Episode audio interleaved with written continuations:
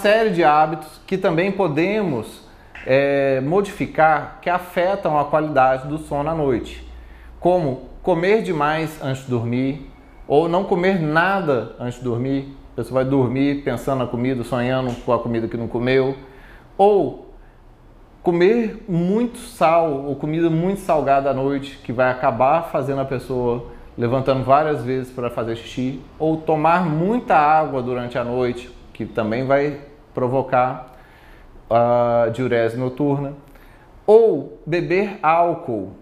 Todo mundo acha que álcool é para relaxar e ajudar a dormir. Mas o álcool, de maneira geral, ele piora o sono. Ele pode até ajudar a iniciar o sono, mas a qualidade do restante do sono é pior.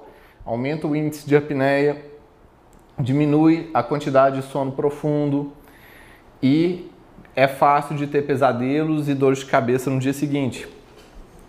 Além dos hábitos alimentares, tem hábitos de costume, como ficar com é, celular com tablets na cama, lendo, fuçando, mexendo. Isso tem ah, um espectro da luz azul que inibe a produção de melatonina e isso não inicia o sono. A pessoa passa horas e horas mexendo nesse celular ou no tablet e não inicia o sono, acaba desregulando o sono.